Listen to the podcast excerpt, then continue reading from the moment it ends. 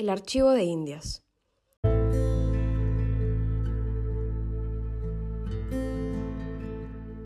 Con ánimo ilustrado, el rey Carlos III mandó a crear el Archivo General de Indias en 1785.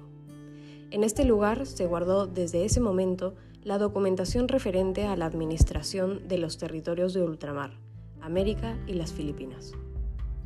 Actualmente, los documentos ocupan más de 9 kilómetros lineales de estantería, siendo uno de los más amplios archivos de España fue declarado Patrimonio de la Humanidad por la UNESCO en 1987.